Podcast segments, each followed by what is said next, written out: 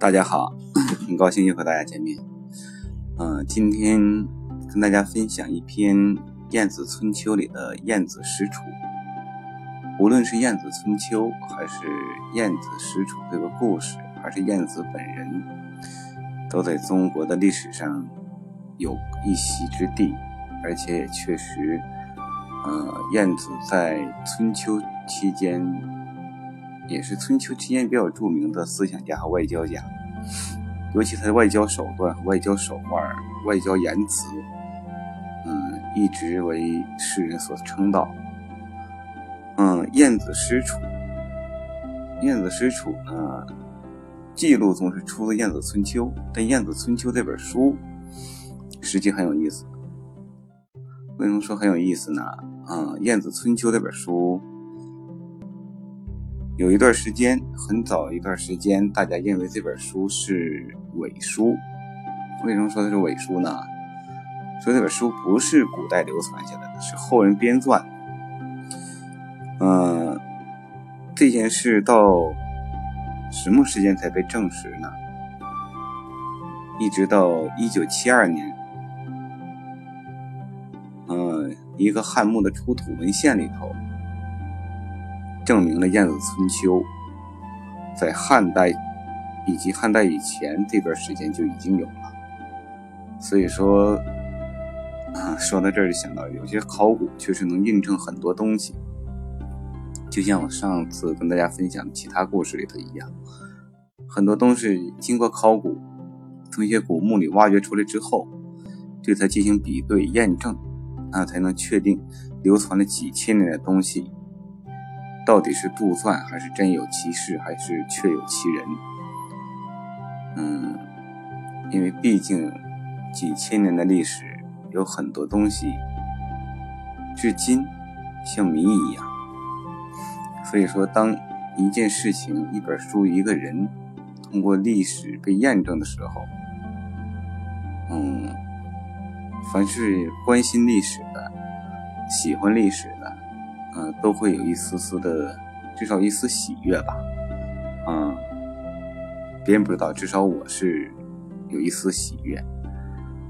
嗯，说到这儿，前两年流行的那部电视剧叫什么呢？《芈月传》吧。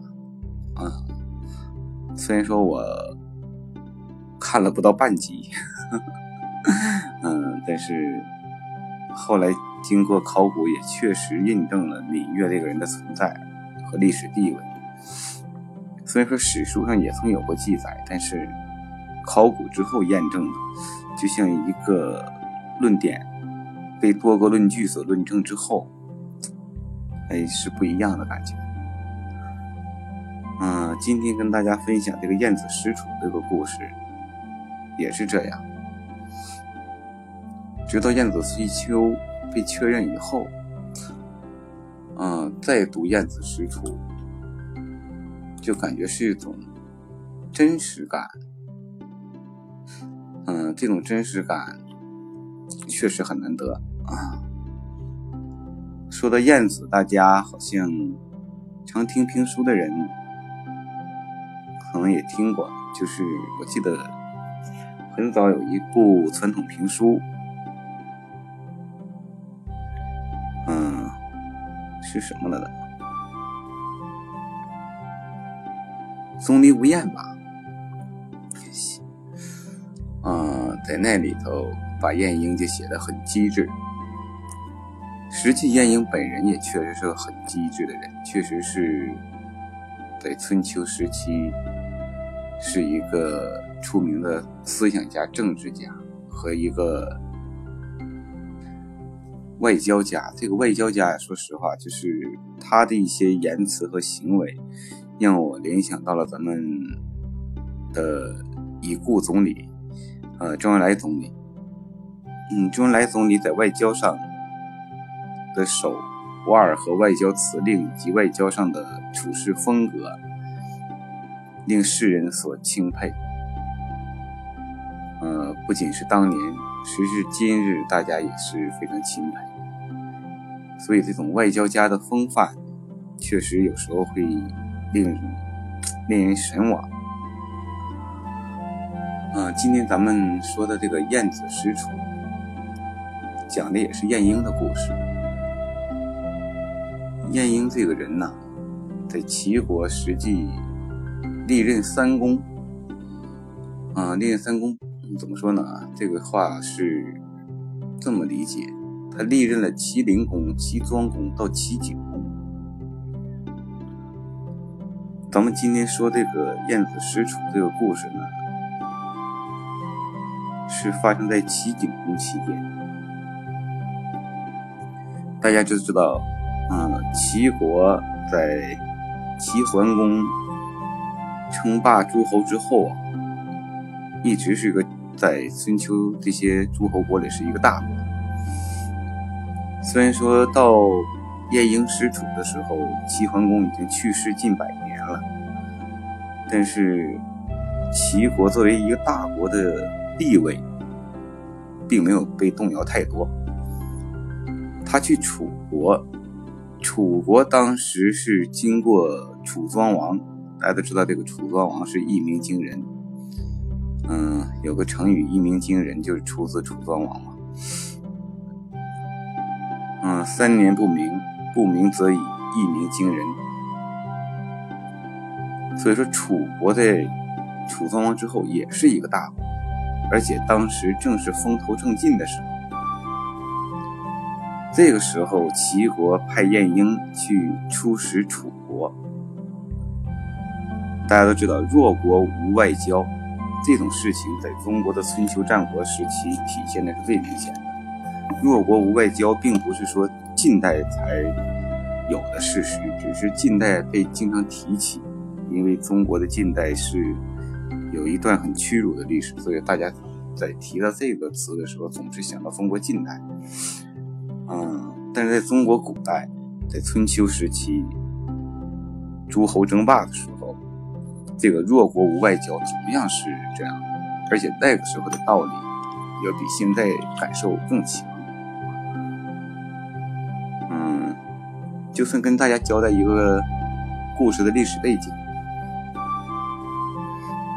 嗯，对晏婴、对晏子春秋呢，有一个简单了解。因为我讲故事并不是单纯的讲故事，可能发散思维比较强，不一定讲到哪说到哪，所以还请朋友们多多理解。嗯，晏子使楚的原文什么呢？晏子使楚，以晏子短，楚人为小门，于大门之侧而言晏子。什么呢？就是说，楚国人呢看到晏婴来了，就给他在城门的旁边。大家知道，古代的城门都是很大的，因为跑车、跑马还有出入军队，它的城门是很宽大的。但是在城门旁边开了个小门，让晏婴走小门。为什么呢？因为晏婴虽然说是个奇才，但是他身材矮小。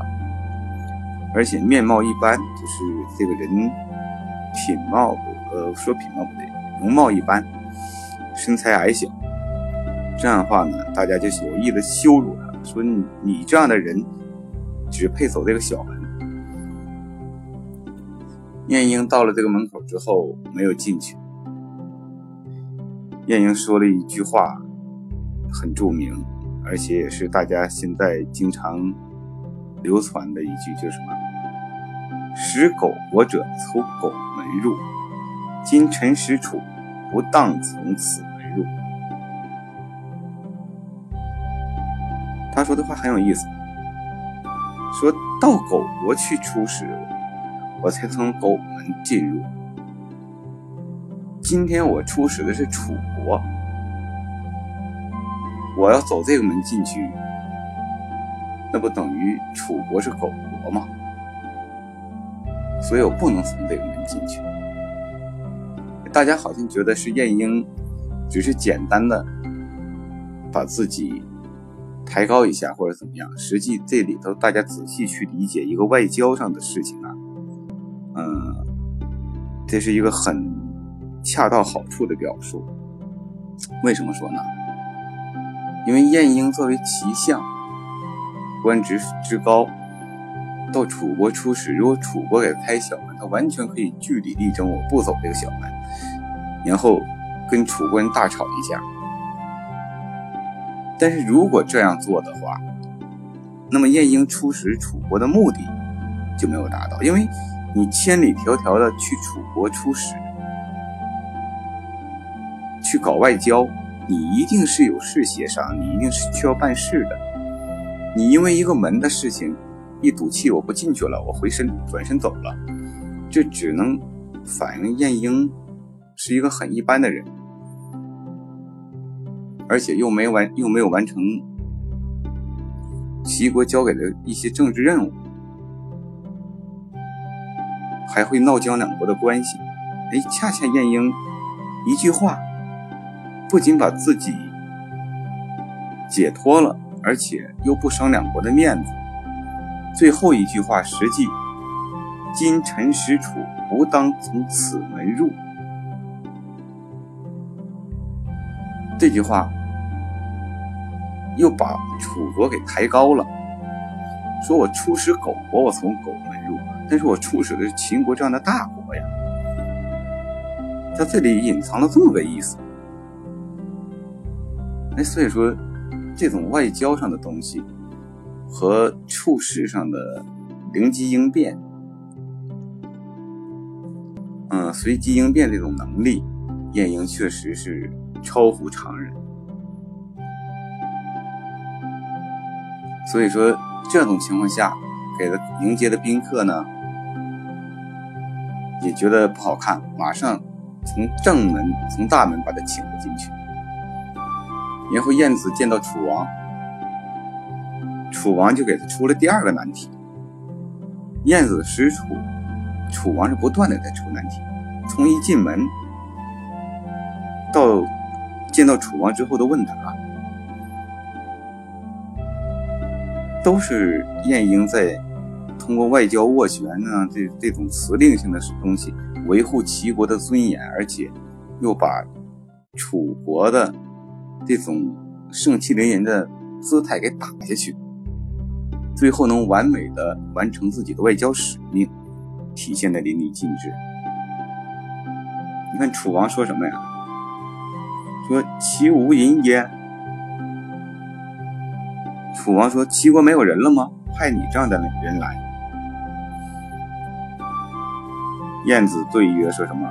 齐之临淄三百余，张昧成因挥汗成矣，比肩计总而在。何无人意？何为无人？晏婴说：“我们齐国怎么能没人呢？我们秦国的临淄，临淄当时是齐国的首都。说我临淄城有三百驴，他这个三百驴是什么呀？是户数。嗯，古代是五户为一比，五比为一驴。”说我临淄城有这么多户，有这么多人，人多到什么地步呢？张袂成阴，大家把袖子扬起来，能形成阴凉。大家一挥汗，像下雨一样。人和人比肩计总，这人和人的前后啊衔接呀，脚后跟踩脚后跟，怎么说齐国没有人呢？楚王说。那你们既然有人，为什么派你来呢？言则子何为使乎？那楚王很看不上晏婴，说你齐国，那你说齐国有人，齐国这么多人，怎么派你这么一个人过来呢？啊，个子不高，长相容貌一一般，德才一般，因为这个楚王以貌取人呐，是。很不对的，但是这个不对呢。说实在话，不仅在春秋时期，就是现在时下社会，以貌取人的事儿也是比比皆是。所以说，楚王说：“那齐国有人，为什么派你来呢？”晏婴这个回答就更为巧妙。晏婴怎么说的？晏婴说：“齐命使各有所主。”说齐国要出派外交大使啊，是根据所去的国家来派的，不是说什么样的人都去不同，都可以去一样的国家，或者什么样的国家都用一个人去，是不同的人去不同的国家的。有德有才的呢，都配都被出使到那些有德有才的国家去了。我晏婴是最不贤、最没有德才的人，所以只能到楚国来出使。这一句话又把楚王给比下去了，而且让楚王觉得很难堪。那其命使各有所主，其贤者使。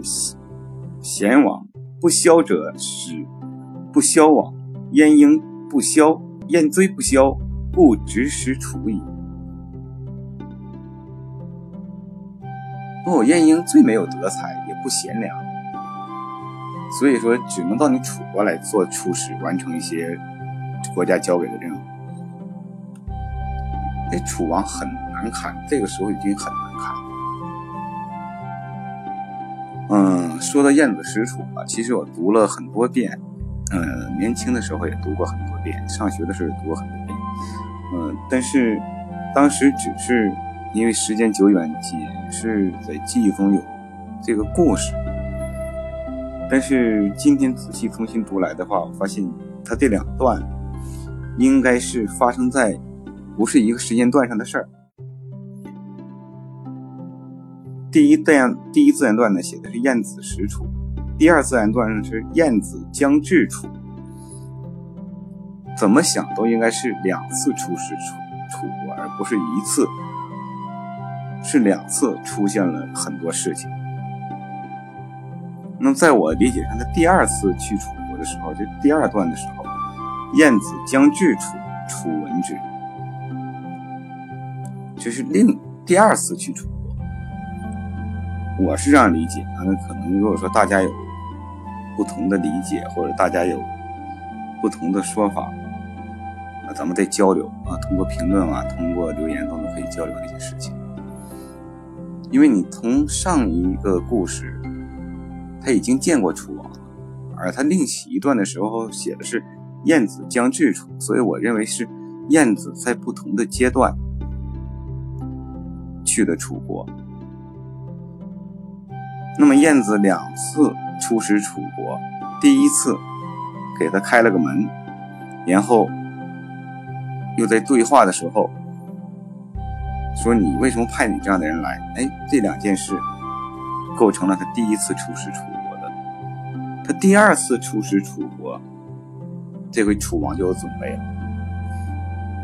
那，楚王为什么说有准备呢？你看他原文就能看出，说晏子将至楚，楚闻之。谓左右曰：“晏婴，其之其之习辞者也。今方来，吾欲辱之，何以也？”他对他身边大臣说什么呀？他说：“晏婴是齐国一个能言善辩的人，现在他要来，我想羞辱他，有什么好的办法？哎，这就不像上一次，哎，直接找一个宾客，直接扒个门，或者是在。”对话的时候直接说两句话，那么简单就想使晏婴出丑。哎，这次他是有准备，那么他到底是怎么准备的？晏婴又是怎么回答的？咱们下次再说。我不想讲评书，但不知为什么说说就像评书了。嗯，谢谢大家。嗯，下次再接着说晏子使楚。实际燕子使楚之后，我还想跟大家说一个燕子不出难难的故事。嗯，晏婴的故事很多，我觉得这两个故事比较好，也很有代表性，能说明晏婴的为人看事的态度，呃，以及春秋战国时期那个时代的一些特征。嗯，不多聊了，嗯，下次咱们继续分解。谢谢大家。嗯，祝大家生活愉快。